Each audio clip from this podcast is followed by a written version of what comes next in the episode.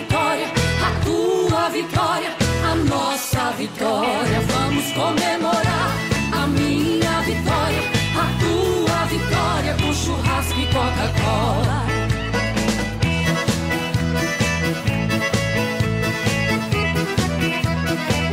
Se o Senhor me exaltar, eu vou fazer diferente. Aquele que não me ajudou, vou me servir um banquete quente. Vou fazer que nem Davi, preparar uma mesa. Vou levá-lo lá pra casa, vou abrir uma Coca-Cola e servir picanha na brasa. Vamos comemorar. E aí galera, beleza? Meu nome é Fábio Martinelli, sou pastor e você está no Teolocast de número. Que número que é esse mesmo? Eu não lembro. A gente teve o primeiro, teve o segundo. Deixa eu ver. Um, dois, três, quatro. Cinco. Não, quatro. Quatro. É, vai ser o último esse aqui, lembrando que esse aqui vai ser o último. É, ah, então é, perdi, tô perdido. Peraí, peraí. É Reforma, Solos Christus, Sola Gratia, Sola Escritura. Esse é o 5. De número 5. Sejam todos muito bem-vindos. E galera, seguinte, esse Teolocast aqui ele é um bônus, porque a gente já terminou já os cinco solas da reforma, a introdução à reforma protestante, mas nós voltamos com o tema da reforma, com algo especial. Esse daqui é a cereja do bolo, é o recheio da bolacha, meus amigos. Vocês se segurem nas suas cadeiras, porque agora a coisa vai ficar séria demais. E nós estamos aqui com uma pessoa muito especial e eu quero apresentar para vocês o nosso amigo Joézer Mendonça que é um músico e que vai falar um pouquinho com a gente sobre essa questão da reforma protestante e a música e também vai dizer pra gente se de fato o diabo é o pai do rock. E aí, Joezer, beleza, mano? Maravilha, maravilha. Estamos aqui. Obrigado pelo convite, Jonathan. É um prazer estar ouvindo a voz de vocês aqui. Conversar um pouco sobre a música e a reforma, a música na história da igreja e assim por diante. Estamos aqui. E quem sabe a gente chegar à conclusão se de fato o Tinhoso é ou não o pai do rock.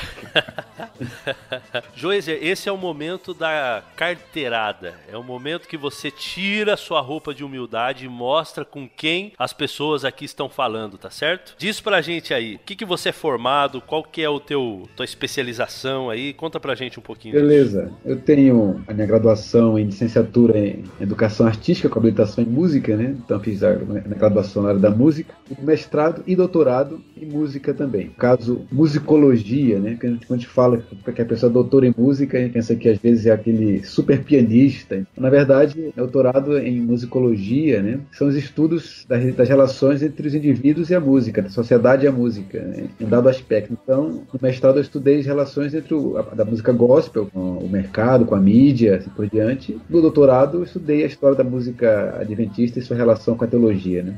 Entendi. Você tem até um livro nesse, nesse caminho aí, né? Da música gospel e a, e a sociedade. Aí. Isso, tem um livro, o primeiro livro chama-se Música e Religião na Era do Pop. Trata um pouco da história da, da música gospel no Brasil, né? Na sua origem nos Estados Unidos. A, a tese, né? Ainda não virou livro. Vamos ver se ano que vem sai. Legal. Show de bola. E você tem aí agora, que é basicamente o assunto que nós vamos tratar hoje aqui, você tem um outro livro também, né? Que foi lançado há pouco tempo. Exatamente. Esse livro tem algumas semanas de vida, apesar de tratar de assuntos bem antigos, ele é, digamos assim, um recém-nascido, que é o livro O Som da Reforma, a música do tempo dos primeiros protestantes. Convidei vários mestres, doutores, que estão em universidades Brasil afora, né, para escrever cada um um capítulo sobre algum aspecto relacionado à música na reforma. Então, fala sobre, claro, Lutero, evidentemente, né, muita coisa sobre Lutero e a música, mas também as relações com João Calvino, a educação musical naquele tempo, a reforma católica também, e também faz uma ponte com o pensamento da reforma, se ele continua hoje na contemporaneidade. Que legal, a gente vai deixar no link aqui desse Teolocast, nós vamos deixar o link para você poder comprar esses livros caso você tenha interesse, tá? E não vamos nem ganhar nada para isso. É só para sua informação mesmo, tá, gente? Então compre aí esses livros porque vale a pena. Eu já li o primeiro livro dele e agora estou aí para comprar o segundo livro também e a gente crescer nesse ramo aí da música que não entendemos nada. Muito bem, estamos aqui também com o nosso amigo Jonathan Hoppers, que vocês já conhecem muito bem E aí, Jonathan, beleza, mano? E aí, Fábio, tudo bem? Tranquilo? Agradeço a, a participação e é hoje que eu vou conseguir entender um pouco mais da música e da reforma, porque toda vez que fala de música e reforma ou Lutero, só me vem na cabeça Castelo Forte. só isso. Então é a única coisa que eu sei. Hoje eu tamo... vou aprender. Hoje eu tô como ouvinte aqui. Tamo junto aí, tamo junto. Queridos ouvintes, por favor, que vocês tenham misericórdia com esses réis pecadores aqui, mortais, porque qualquer idiotice que a gente falar, que nós já possamos ser perdoados de antemão, tá bom? Só quem vai comemorar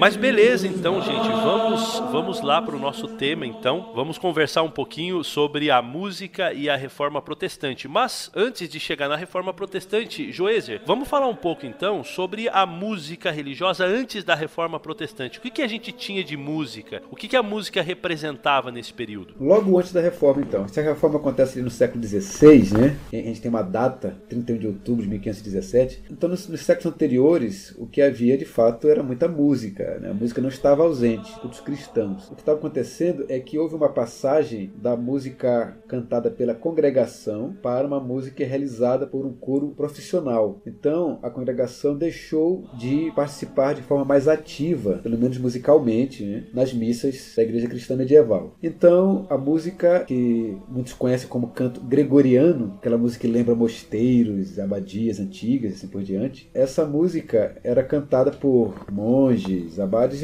eram religiosos profissionais que tinham conhecimento da música. Então, a música era cantada em latim, que já era mais difícil para a maioria das pessoas nos templos entenderem a letra. Era cantada de forma, digamos, polifônica, que é quando você tem uma melodia cantada por uma voz ou por um grupo de vozes, né? No caso, se dividir aqui os, os, naipes de um coral, você tem soprano, contraltos, tenores e baixos. Tudo bem que na época da, do gregoriano não tinha sopranos e contraltos, só cantavam homens. Então eles dividiam as vozes como se fosse um quarteto, que tem primeiro tenor, segundo tenor, baixo e barítono, quatro cantando. Digamos que eles dividiam em duas, três a quatro vozes, às vezes até mais entre os vários, vários cantores. E era uma música muito difícil de entender, porque você tinha melodia fazendo uma voz, enquanto as outras vozes, elas giravam, digamos assim, em torno, né? Elas, por isso que é chamado de música ou coral da polifonia, que são muitas vozes cantando ao mesmo tempo, mas eles não cantam juntos a mesma sílaba. Então, essa é a diferença. Então, quando Lutero traz algumas inovações, uma delas é o canto silábico. Então, eu vou explicar rapidamente aqui, tá bom?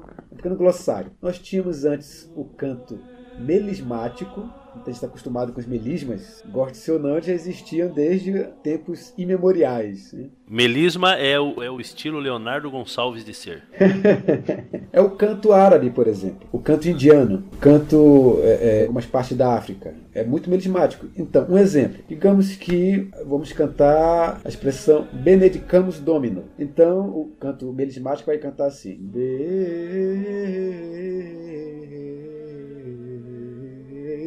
e foi só o B, na Tene de Camus Domino. Era bem complicado. E o canto. Até para quem entendia latim devia ser difícil de entender o negócio. Claro, com certeza. E o canto silábico é o canto onde uma nota é cantada para cada sílaba. No canto melismático, você canta uma sílaba com várias notas. Glória.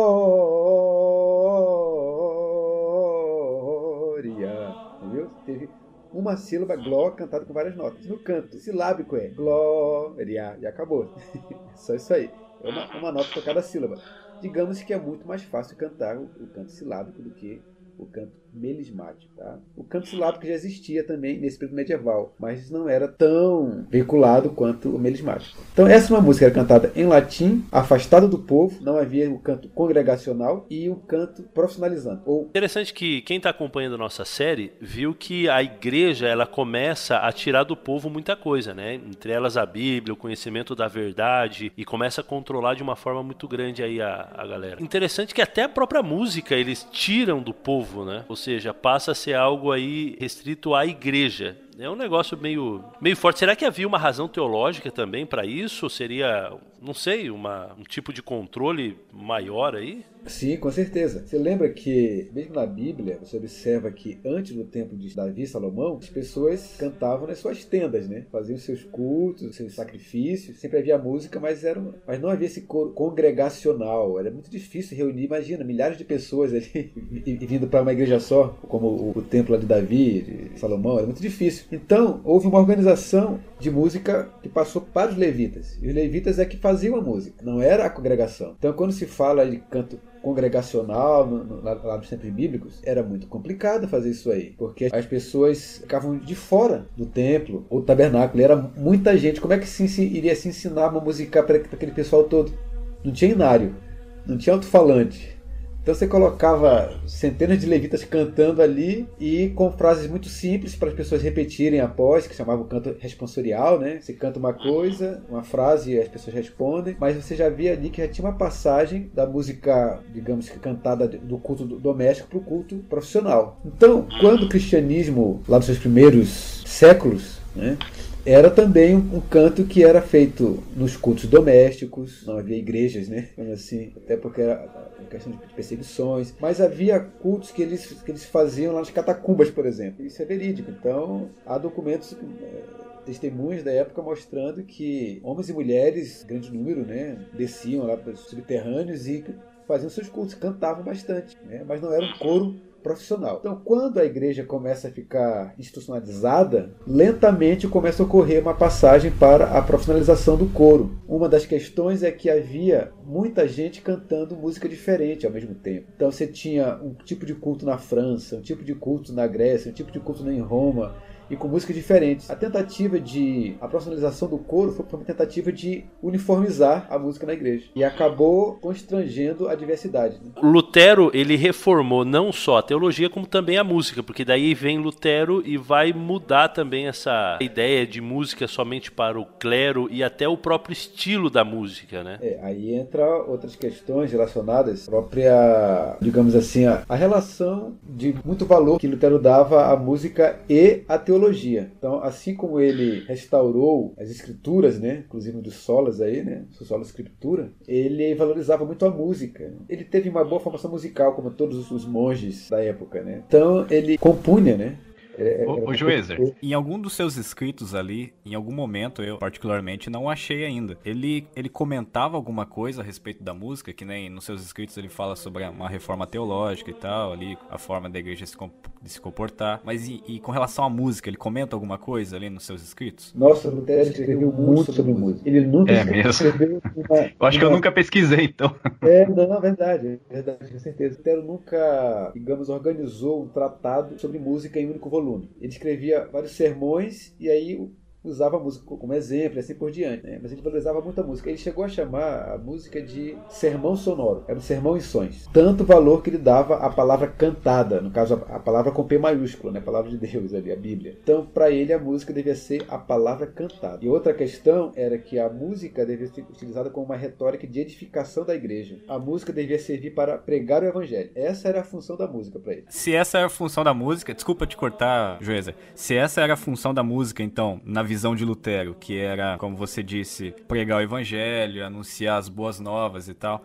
Então, qual que era o objetivo da igreja quando eles tinham aquele, essas músicas gregorianas, melismáticas e tal? Então, qual que era o objetivo da igreja, uma vez que o público não cantava, os membros não cantavam, somente a igreja? Então, qual que era o objetivo? Olha, você sabe que até antes de Lutero já havia críticas a esse tipo de música. Ian Hus, por exemplo, né? João Russo, outros criticavam a, tipo de música. Eles chamavam aquilo ali como se fosse uma espécie de embelezamento artificial do corpo, porque a música era bonita. O canto gregoriano é bonito, canto polifônico com várias vozes diferentes cantando aquilo ali é bonito. Mas, para todos os reformadores, se não havia inteligibilidade, se aquilo não era entendido, então aquilo era, era um embelezamento artificial. A música precisava ser entendida. No caso, por isso, a valorização da língua nativa ao se cantar a música. Porque em latim Era impossível. Então, uma das, das coisas que aconteceu aí com a reforma, então, e a gente está falando agora da reforma protestante, claro, e a música, mas uma das coisas, uma das mudanças aí que aconteceram então foi essa mudança de colocar a música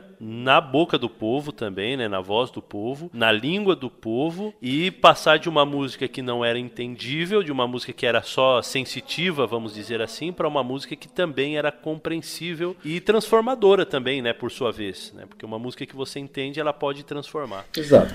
Se a gente for resumir assim, digamos, em três coisas, a relação entre música e teologia na visão de Lutero seria a valorização da música como, como palavra, como a palavra de Deus cantada. Ele chegou a dizer, ele chegou a escrever, por exemplo, né, dizendo que depois da pregação da palavra, a música era a coisa mais importante que para ver como ele colocava. Uma outra coisa é essa que eu falei da música como uma retórica de edificação. Ele precisava edificar a igreja, por isso a questão da acessibilidade, da compreensão do texto. E a outra, muito importante, é a participação musical da congregação. Então, a congregação agora na, na, na, missa, na missa alemã, na missa luterana, né, era muito mais ativa. As pessoas cantavam mais vezes. Isso não quer dizer que não havia mais música em latim. Não, Lutero ainda ele, ele era favorável a se manter a música em latim. Pela tradição, as pessoas estavam acostumadas com aquilo ali. Né? Não era algo que feria a nova doutrina, cantar em latim. Mas, paulatinamente, ele mesmo foi substituindo e colocando textos em alemão, porque as pessoas, vamos imaginar, né? a maioria das pessoas na, na Alemanha era analfabeta. Né? Então, era, compreendia muito mais fácil a língua alemã. E a outra coisa é uma melodia mais simples. Quando eu cantei ali atrás a música, um, um, um exemplo inventado aqui de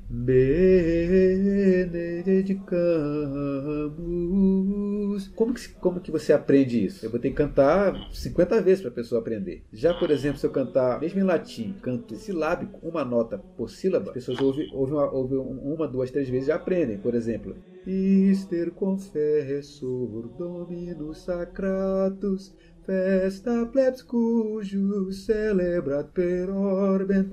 Então, é muito mais fácil cantar assim né, para as pessoas. E depois, a substituição pela língua alemã, ou no caso na França ou na Inglaterra, assim por diante, as pessoas aprendiam e podiam cantar aquela música em outros lugares, porque a melodia era mais simples também. Então você tem essas mudanças que favoreceram muito mais a participação da igreja cantando. Entendi. Então, é, para Lutero, um dos principais motivos, então, que a gente poderia dizer para ele fazer essa mudança aí na música, essa reforma na música, seria mais por conta da evangelização, ou seja, para que a música conseguisse passar essa a ideia do evangelho, a ideia da transformação que a pessoa tem que passar e etc e tal. Então, essa seria princip o principal motivo das mudanças que Lutero faz. Ou ele tinha uma é, mais motivos além desses, assim, para dizer, não, a gente tem que mudar isso por conta de outras coisas. É, o motivo era teológico. Por exemplo, a questão da noção do sacerdócio geral de todos os crentes, certo? Ou seja, se todos eram sacerdotes, então todos podiam cantar, e não apenas um coro profissional. Não apenas podiam, mas deviam, que era o sole deu glória. a glória somente a Deus, e de todos. Então toda a música do culto, fosse ela cantada pela comunidade, pelo coro, pelos ministros do, do evangelho, era na verdade era um canto que tinha a ver, que estava relacionado com o sacerdócio geral. Esse sacerdócio geral, ele proclamava ao mundo as boas novas de Deus. No, no caso de Deus em Cristo, né? Que era muito importante a figura de Cristo ali. Então é uma nova noção de, de, tudo, né? Agora, eu li por aí, e eu vi por aí também, que Lutero, ele, ele... Aí você vai me confirmar, porque você que conhece aí. Lutero, ele usou... Isso já é uma polêmica, né? Lutero, ele usou música secular para poder produzir ali a música dele e tal. Clarifica pra gente, é verdade essa história de que Lutero usou música secular? E o que que é essa... Qual que é essa diferença entre música secular, música sacra? Clarifica pra gente aí. A gente lembrar, não é uma época em que houve essa divisão do que da vida secular e da vida da, da vida sagrada, né? Para nós parece muito comum, mas para os povos antigos não existia isso. Os povos antigos, no caso, antes de Cristo, tudo era sagrado. Então, quando essa divisão de uma, de uma vida secular, de uma vida que não tem relação com a igreja, digamos assim. Então as pessoas faziam músicas para atividades cotidianas, relacionais, assim por diante. Né? Então essa seria a música secular. E daí se tem a ideia de que Lutero utilizou músicas seculares, ou melodias seculares, né? ele aproveitou melodias seculares e e as pôs em um contexto religioso. No entanto, não é bem assim a história. Então eu vou, eu vou explicar. Lutero ele era compositor, claro, ele fez algumas músicas. As que nós conhecemos foram 36 músicas. Não, parece. Lutero tem 36 músicas? 36 músicas. 36 composições que nós conhecemos. Poxa vida. Só que. Achei que fosse só Castelo Forte. É. nos cenários evangélicos é sempre Castelo Forte que tem. Nos cenários luteranos ainda são preservados vários corais de Lutero, né? vários hinos luteranos. Então, desses 36, pra você ter uma ideia, 12 eram adaptações de hinos latinos, e, e no caso da, da, Igreja Católica Medieval. Né? Ele fez também salmos, né? ele pegava a letra dos salmos, o texto dos salmos, e musicava, né? colocava uma melodia em cima daquela, daquela letra, modificando, evidentemente, a métrica do salmo. Né? Não dá para cantar, fazer uma música do jeito que, que o salmo está escrito ali. Ele fez também hinos baseados em versos bíblicos, e apenas cinco hinos são totalmente originais. Então a maioria eram adaptações. E aí tem dois tipos de adaptação que aí é que pega essa questão de se ele utilizou música secular ou não. Por exemplo, uma delas é a seguinte: ele fez transcrições da tradição religiosa alemã. O que era isso aí? Algumas pessoas traduziram isso como folclore religioso alemão e por causa dessa palavra folclore achavam que era música secular. Mas na verdade eram cânticos pré-existentes antes da reforma que eram cantados pela, pelos cristãos em procissões, em peregrinações, ou em em suas casas, mas não eram cantados na liturgia da missa. Então ele adotou esses cantos, que eram muito conhecidos, e colocou uma nova letra, assim por diante. E os originais, por exemplo, como o Castelo Forte. Então, o Castelo Forte é baseado em um salmo, é Salmo 46, certo? No entanto, esses. É, as pessoas dizem o seguinte, que ele pegou esse, essa música, melodia de, essa melodia do Castelo Forte, que é Castelo Forte é nosso Deus, né? de uma música de bar ou de, ou de tavernas. Então agora uma explicação. A questão é que a tradução foi incorreta durante muito tempo de uma expressão musical. Então, Lutero compôs utilizando a bar form, ou bar form, né? É, que é uma expressão alemã, que é a forma bar. Bar, em em, nenhuma língua eu conheço a tradução dela. Mas em vários idiomas foram traduzidos como forma musical das tavernas, dos bares. E aí criou-se o mito, porque não é assim. Na verdade, bar form é apenas uma forma de compor uma música. E a forma chama a forma é A A B. O que, que é isso aí? Eu vou fazer aqui rapidinho para você ter uma ideia da composição bem rapidinho. Então, por exemplo, você começa a cantar, cantar Castelo Forte. Castelo forte é nosso Deus refúgio e fortaleza. É o primeiro verso, certo? Então você tem essa melodia. Aí depois vem o segundo verso. Como é que você vai cantar o segundo verso? Com a mesma melodia do primeiro. Com seu poder defende os seus e os livra com presteza. Ok? Ou seja, tem a parte A, depois outra parte A. Por isso que é A, A. E depois vem a parte B. A parte B é o novo verso com a melodia diferente. Aí vem com fúria pertinaz. Já é diferente, então por isso que é B. E sai cantando, sai cantando. É até o final, né? Quando chega no Que iguais não há na terra. Esse é o último verso da parte B. Esse último verso, ele, a melodia dele é igual ao final da parte A. Então, dessa forma, A a B, o A parte A é cantada com a melodia e um verso diferente. A outra parte A a mesma melodia e outro verso diferente. A parte B era mais extensa, uma outra melodia e versos diferentes, e sendo que o último verso geralmente era igual, era igual ao final da parte a. parte a. Por isso que é que iguais não há na terra. Então é só isso. Era A, B. E aí o pessoal colocou isso como música de bar, mas era a forma bar. Então, Lutero jamais escreveria ou faria um funk gospel, então. Impossível. Tinha uma outra questão que é da contrafacta. Não sei se vocês conhecem esse termo também. Ouviram falar esse termo aí?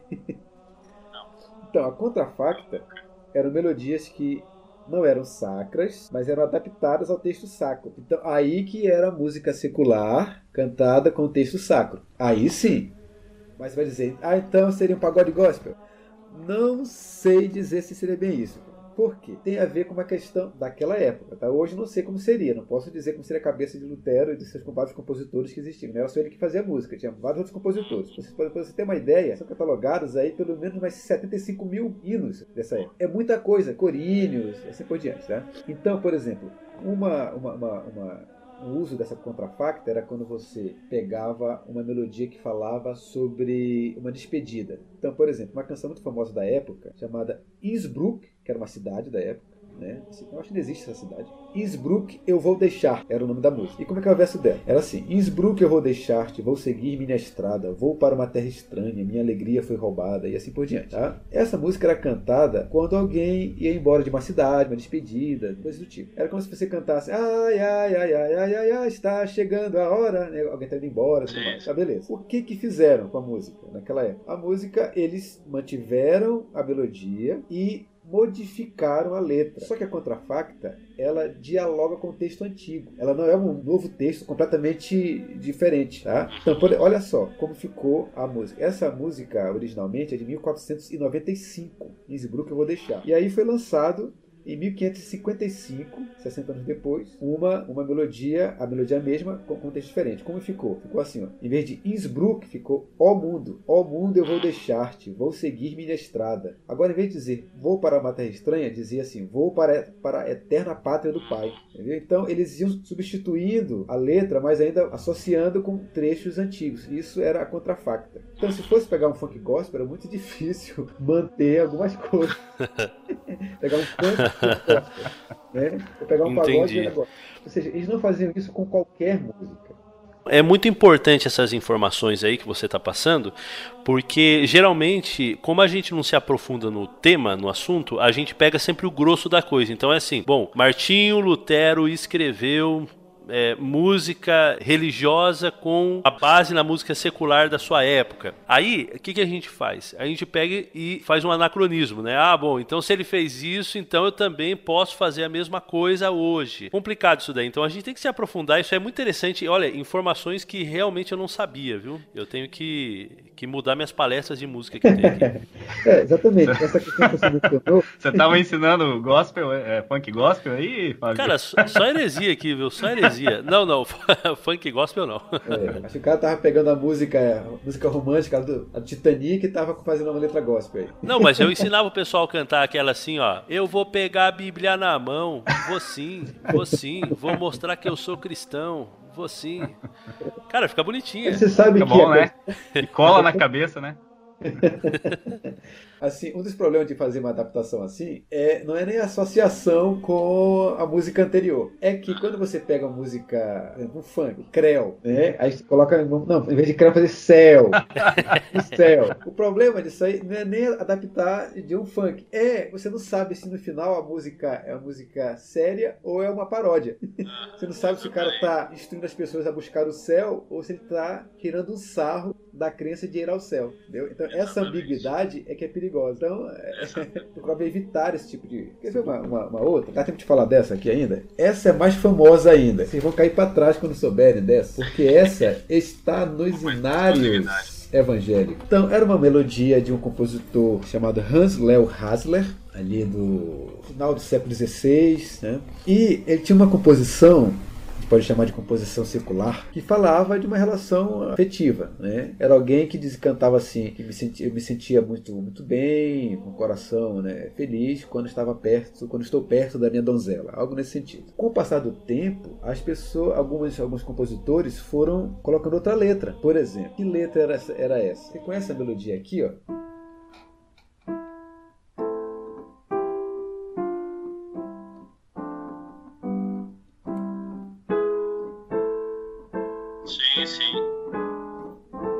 Essa era a melodia daquilo que seria música romântica. Não parece muito música romântica, né? Pelo menos não como a gente conhece hoje. Tá? Claro. Então, compositores posteriores foram colocando letras. E a letra que mais conhecida é essa em alemão, O Haupt voll Blut und Wunden, né? que nós cantamos como O fronte ensanguentada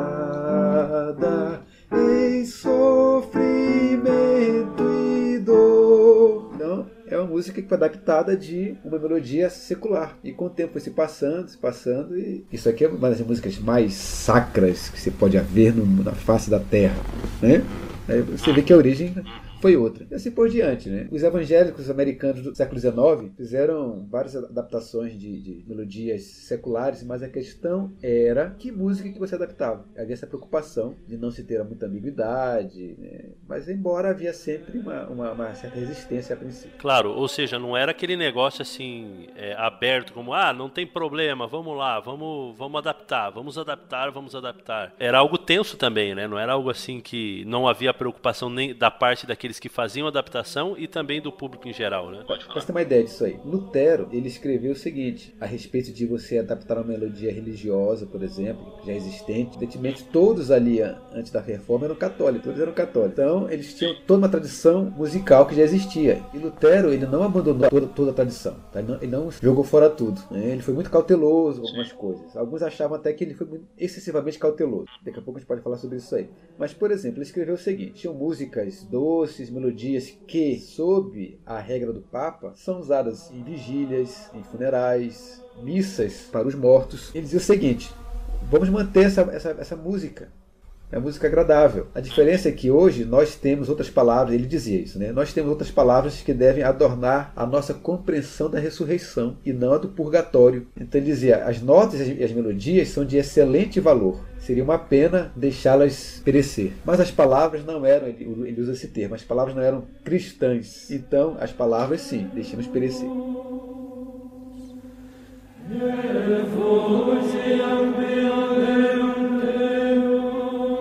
Fraser, estava comentando ali um pouco antes a respeito do conteúdo ali das músicas no período de Lutero e tal. E você acha que a gente consegue encontrar, então, claro que a gente já comentou nos outros podcasts a, a respeito dos cinco solas e que eles não eram ali sistematizados, ali assim, tem um lugar específico que você pode encontrar, mas o princípio dos cinco solas você consegue encontrar em todos os escritos, na pregação ali dos, reform, dos reformadores. Você acha que então que na música, acha não, você confirma então que na música reformada é, é bem visível os cinco solas? Sim, sim, de fato até por essa questão da buscavam divulgar a, a, a, as novas doutrinas, né? Então era uma época em que não havia uma mídia de massa, né, para divulgar a doutrina, as novas crenças, a nova compreensão da Bíblia. Então a música teve um papel importantíssimo, indispensável para que se divulgasse, né, as novas doutrinas que estão presentes, evidentemente resumidas nos cinco solas protestantes. Claro, a imprensa foi muito importante, né? Sem a imprensa, ali a, a aplicação de livros e panfletos seria muito mais difícil. Então, uh, você, você encontra isso de forma muito clara nos chamados corais de Lutero.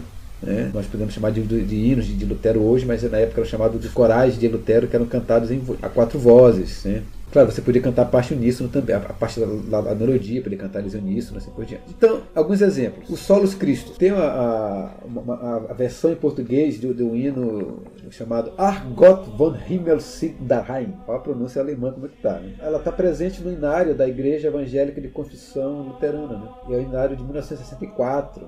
Né? Então, a tradução do hino seria assim: ó, Dos céus contempla o Pai e Deus vê compadecido, quão poucos são os, os, teus filhos, né? teu povo está perdido, negam o santo verbo, né? a fé também esmoreceu nos homens sobre a terra. Isso aí era para dizer que as pessoas tinham esquecido de Cristo, que Cristo era o mediador. Então por isso que dizem, negam o, o, verbo, né? e, e essa fé esmoreceu. Então, essa música, inclusive, era cantada é, em protestos musicais. Daí, Isso é legal. Os protestantes, né? Olha só, por exemplo, acontecia de que algum padre poderia estar pregando. Aconteceu, na verdade, isso aí, né? Há, diversos livros que relatam isso aí. Eu vou, citar algumas dessas histórias. Por exemplo, em 1527, em Magdeburgo, na Alemanha, um pregador visitante estava exaltando o valor redentor das boas obras. E aí ele foi interrompido por um cidadão chamado Henning Richau, que começou a gritar, né? Padre, você está mentindo. E começou a cantar o hino que hoje é esse dos céus contempla o Pai, que está até hoje no inário dos luteranos do Brasil. Cara, que legal, deve ter sido de arrepiar isso aí, hein? E eles cantavam assim, não só ali, por exemplo, estava passando um dia em Göttingen, isso é 1529. Um grupo de pessoas tava, tava, usou essa música como um protesto contra uma procissão de Corpus Christi. Eles cantaram outra música chamada Das Profundezas Clamo a Ti, que também tem a versão dela, por exemplo. Olha só a tradução disso aqui. Perante ti não tem valor virtudes e cuidados,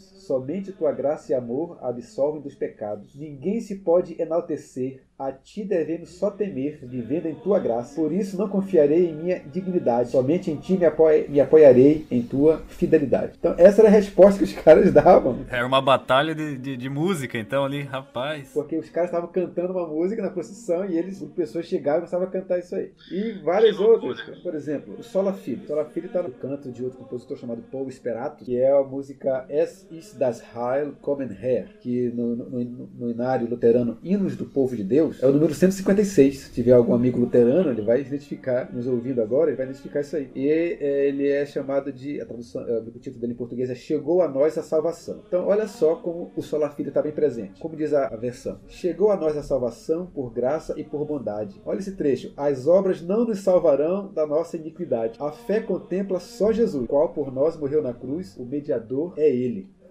Como é pesado, né? Cantar isso aí. Essa questão da, tinha muita questão da, da, da, da graça, né?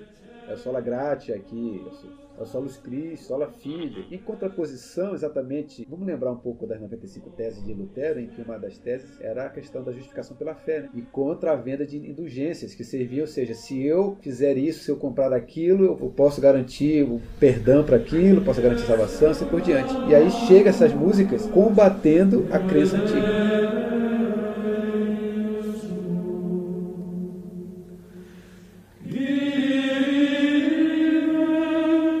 Show de bola. Muito legal. Uh, mas vamos lá, vamos continuar aqui, porque até agora a gente falou somente sobre Lutero, né? Lutero como um dos principais, é talvez o principal reformista aí que nós temos na, na reforma protestante, mas a música sacra, ela também teve importância na visão também de outros reformadores, como por exemplo Calvino, Zwinglio e Joezer. Fala um pouquinho pra gente então dessa questão de Calvino, de Zwingli em relação ao culto reformado aí, a música sacra. Tá. A visão de, de João Calvino, né, principalmente quando ele chegou em Genebra, na Suíça, né, que veio da França e tudo mais, em Genebra, cultos e missas estavam sem música, inclusive. Né? Por quê? Porque os, os primeiros protestantes acreditavam que a exposição da palavra devia ser central no culto. Então a música era até uma coisa artificial desnecessária até para ele. Lutero nunca pensou assim. Mas a gente tem, por exemplo, João Calvino, que ele restabeleceu a, a, o culto com música, mas com muitas restrições. Exemplo, apenas cantava sem uníssono, não havia coro. Era um culto muito austero. Os próprios lugares onde, onde era o culto era muito austero. As paredes sem o estatuário, né? sem altares, sem imagens houve um surto de iconoclastia, né, que foi uma retirada de todas as imagens, né, estátuas, quadros, altares de dentro da igreja. E alguns não queriam mais nem cantar a música. Por quê? A música estava associada, não é porque eles não gostavam de música, é porque a música estava associada a toda aquela pompa e formalismo do culto católico romano. Então, o que eles queriam era, bem, então foi uma coisa tão diferente, não podemos fazer nada igual. Né? Eles foram até longe demais. Para Calvino, existia uma série de normas, culto mais austero, o canto congregacional muito mais simples, né? sem cerimonialismo algum, a liturgia bem didática, o sermão bem expositivo e uma grande regulamentação da música. Exemplo, é daí se criou como princípio regulador do culto. Por exemplo, para Lutero, se a Bíblia não proibia determinada prática do culto, então era permitido, podia fazer. Já para Calvino e Zwinglio, se a Bíblia não prescrevia aquela prática, então não era permitido. Essas duas visões, elas comparecem até hoje. Porque se alguém diz assim, olha, não tem tal instrumento na Bíblia, ou seja, se a Bíblia não cita aquele instrumento, então nós não podemos ter. A visão é bem calvinista, certo? Outra coisa que ele diz é, para Calvino que era muito importante eram os salmos. Toda a música de Calvino, não de Calvino, né? Para Calvino. Ele não era um compositor, ele, ele buscava para os compositores. Mas essa música, cantada na igreja, devia ser apenas baseada nos salmos. Por quê? Porque estava prescrito na Bíblia. Os salmos eram o cântico da Bíblia. Então, deviam-se usar os salmos como o hino. Então, eles metrificavam os, salmos, né? Eles colocavam a métrica adequada para a música, não dava para cantar com, a letra que já existia, né? Evidentemente. Faziam uma tradução bem direta dos originais, né? E cantavam aquilo aí. E só se cantavam os salmos. Tanto que se, se e inaugurou a salmodia, que é o, ato de cantar salmos, né? E o inário era chamado de saltério. Ele era, no caso, o Daniel Ludic da época, né? é. Com aquele DVD Salmos, né? Está se referindo, exatamente. Você pega os salmos e canta, é por aí. Só que Zwinglio foi mais longe disso aí. Então, quando ele foi fazer o culto em Zurique, é, na Suíça, em 1525, ele aboliu a prática de cantar. Então, quando se realizou esse primeiro culto né, da comunidade evangélica de Zurique, em que Zwingli era, era o líder, ele pregou sermão, ele orou, aí começou-se uma liturgia sem música. Você imagina o espanto das pessoas que estavam acostumadas com música e ninguém cantava. Outra coisa, vários é, instrumentos, no caso, o instrumento órgão, né, o instrumento musical, foram retirados das igrejas e queimados, ou, ou destruídos. Em Genebra, em Zurique, em Londres, que ainda teve outra reforma, que foi a reforma anglicana. Lembra disso aí, né? Rapaz, eu conheço uns irmãozinhos hoje em dia que iriam à loucura com isso aí, viu? É, pra você ver como sempre existiu isso aí, ó. pra você ter uma ideia, pra você ter uma ideia, é o seguinte, existia ali o culto anglicano, certo? A reforma anglicana, que vamos falar sobre isso e, e, e, a, e a outro, outro tempo, era mais parecido com o culto luterano, o culto dos anglicanos lá na Inglaterra. Então, esse culto chegou a, a fazer uma eleição em 1562, fizeram uma eleição para abolir a música instrumental do culto. E aí teve uma votação super apertada, com a diferença de um voto. Por 58, por 59 a 58, a prática continuou permitida. Mas qual que era o, o, ponto de discussão ali? Porque a música não, não acrescentava em nada? Qual que era ali o ponto? Exato. Era o embelezamento artificial do culto. Estava relacionado com a pompa católica. Havia um anticatolicismo muito forte no século XVI e XVII. E aí a coisa, pelo menos lá na Inglaterra, foi ainda mais longe quando o calvinismo se espalhou na Inglaterra. Né? Então na Escócia e na Inglaterra, os calvinistas foram chamados de, de quê? Puritanos né? porque para eles eles, a, a, eles rejeitavam a complexidade da liturgia, aqueles paramentos todos, né? a ornamentação. A liturgia era mínima e a centralidade na pregação. E os puritanos, houve, houve um período ali, nós conhecemos isso na história como Revolução, exatamente puritana, né? Revolução Puritana, que eram vários burgueses, classe média alta, inclusive, né? tinha voto no parlamento, e eles conseguiram chegar ao poder. E tinha até um líder, que era o Oliver é, é Cromwell. Não, Oliver Cromwell. Era, eles eram muito antipapistas. Eles, eles eram chamados assim, né? Então, eles proibiram música nos teatros, destruíram órgãos na cidade. E a, a, as artes como um todo foram sofreram muito naquele período. Eles, eles, admiravam a música, né, as artes em geral. Mas os puritanos eles associavam muito aquela arte, quadros, telas, a música orquestral, óperas tudo mais associavam ao poder anterior ao deles, né? A chamada dinastia Stuart, Tudor, Elizabeth I, assim por diante. Então, para eles, aquilo ali era nefasto, né? Era nocivo. E eles queriam que a, a, música e as artes fossem mais simples, mais realistas. Eles tinham essa visão. E aí proibiram, né? Depois que caiu, que eles caíram do, do poder, tudo se voltou. Mas eles proibiram, chegaram a proibir, por exemplo, que se ensinassem peças de Shakespeare, Romeu e Julieta, né? Hamlet tudo é proibido. E foi nessa época deles que foi publicado o famoso livro O Peregrino, do John Bunyan. Só para você ver a diferença, né? Sai Shakespeare, entra John Bunyan. Sai Romeo e Julieta e entra o Peregrino.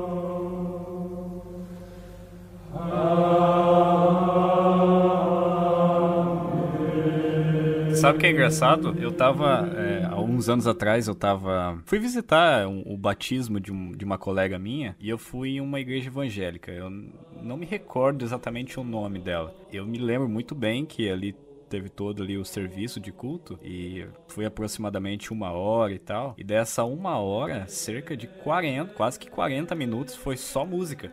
Foi só música. Foi um lá na frente, cantou sozinho, depois teve ali o, o, uma música que todo mundo cantava junto e uma apresentação. E é só música, 40 minutos, só música. A pessoa abriu a Bíblia, coisa ali de 10 minutos tal houve batismo, abraço, tchau. Então você vê uma diferença bem grande, né? Da época ali do Zwingo, que já cortava a música, Calvino, que, que, que, tinha um objetivo específico com a música, e aí hoje, em algumas igrejas, né? A gente não pode generalizar, tem muito mais música do que a própria Bíblia. Mudou bastante, né? É, mas a maioria, hoje a liturgia da maioria das igrejas evangélicas, elas são exatamente o que você definiu aí. Vamos colocar aí, não sei, 70% de música e 30% da palavra aí, se muito, assim assim, se a gente tem tem sorte aí, uns 30%. E, e com esse tema, já que você introduziu aí, Jonathan, esse tema, vamos. O que, que vocês acham da gente. Que a gente já tem nosso tempo avançado? E galera, isso aqui é uma introdução, né? Você aí está convidado a continuar estudando e se aprofundar nesse tema, que tem muita coisa para ver. Para isso, a gente repete para vocês aqui, na nossa postagem aqui tem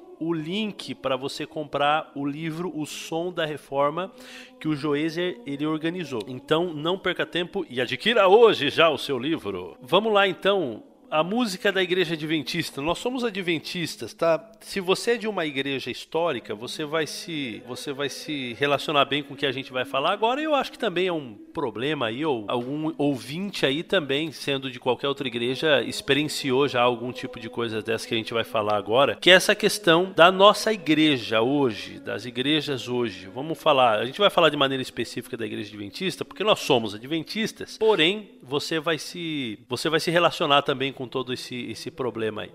Como a igreja hoje ela está se relacionando com a música da reforma e a música também a gente vai avançar um pouquinho mais e falar das músicas contemporâneas hoje que nós temos. Qual seria o pensamento musical, né, da teológico musical? Muita gente gosta de dizer que nós somos continuadores da reforma e tudo mais e nisso tá, é, é, verdade, é verdade, né? A reforma não, não, parou no século XVI. Alguns acham que de fato acabou ali. Alguns outros acham que acabou lá no século XIX também. Alguns adventistas inclusive. Mas é, ela continua. Então evidentemente não dá para se comparar as práticas atuais com aquilo que se fazia. Até, até você mencionou o termo anacronismo. Né? Querer repetir certas práticas que existiam no século XVI, século XIX, hoje, é complicado, porque a, a sociedade já mudou bastante. Mas eu creio que ela é, não se pode perder de vista jamais algumas coisas que Lutero já estava pensando ali, que é essa relação muito íntima entre música e teologia. Nós estamos ultimamente, não só Igreja Adventista, mas diversas outras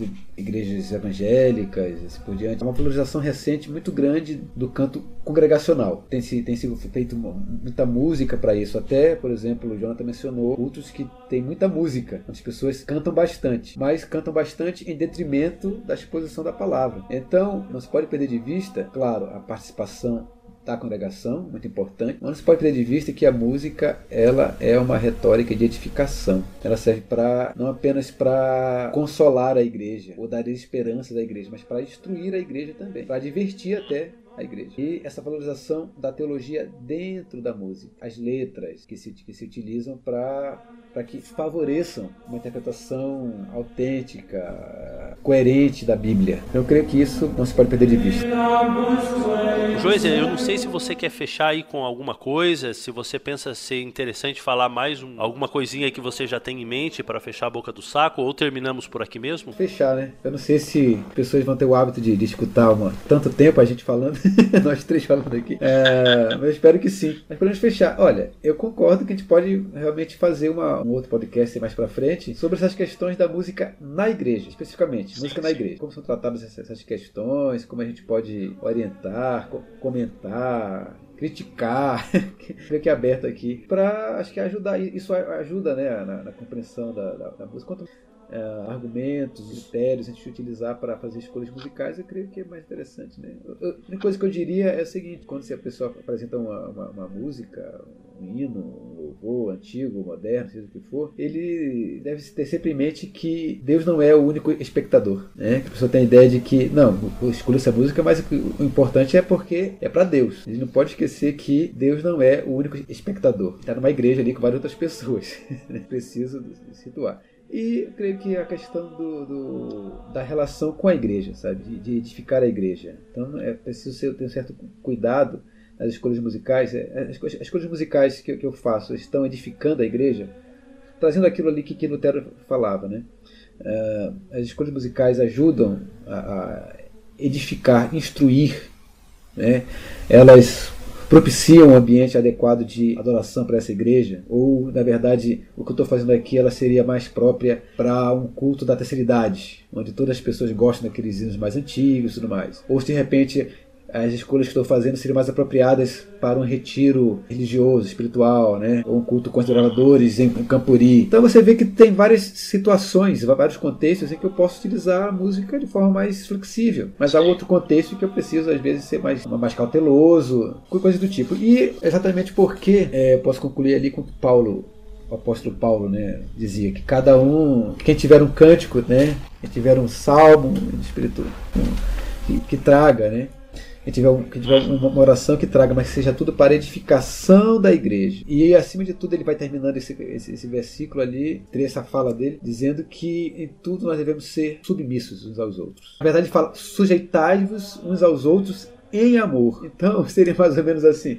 o irmão está cantando uma música que eu não aprecio, mas eu preciso me sujeitar em amor ao cântico que ele está trazendo, que é adoração da forma como ele, como ele gosta, de que ele conhece. E a pessoa que está cantando tem, tem que pensar assim: puxa, eu não posso fazer tanto assim porque eu preciso também me sujeitar ao irmão que não gosta tanto, não é tão avançado assim, sabe? Queria ser uma boa atenção, uma atenção saudável. Um não vai muito para trás, o outro vai muito para frente. Então você vai equilibrando e levando a, a música com certa cautela. Pelo menos esse é o meu pensamento. Isso não é um princípio. joeseriano. Sim. Então, é apenas pensamento.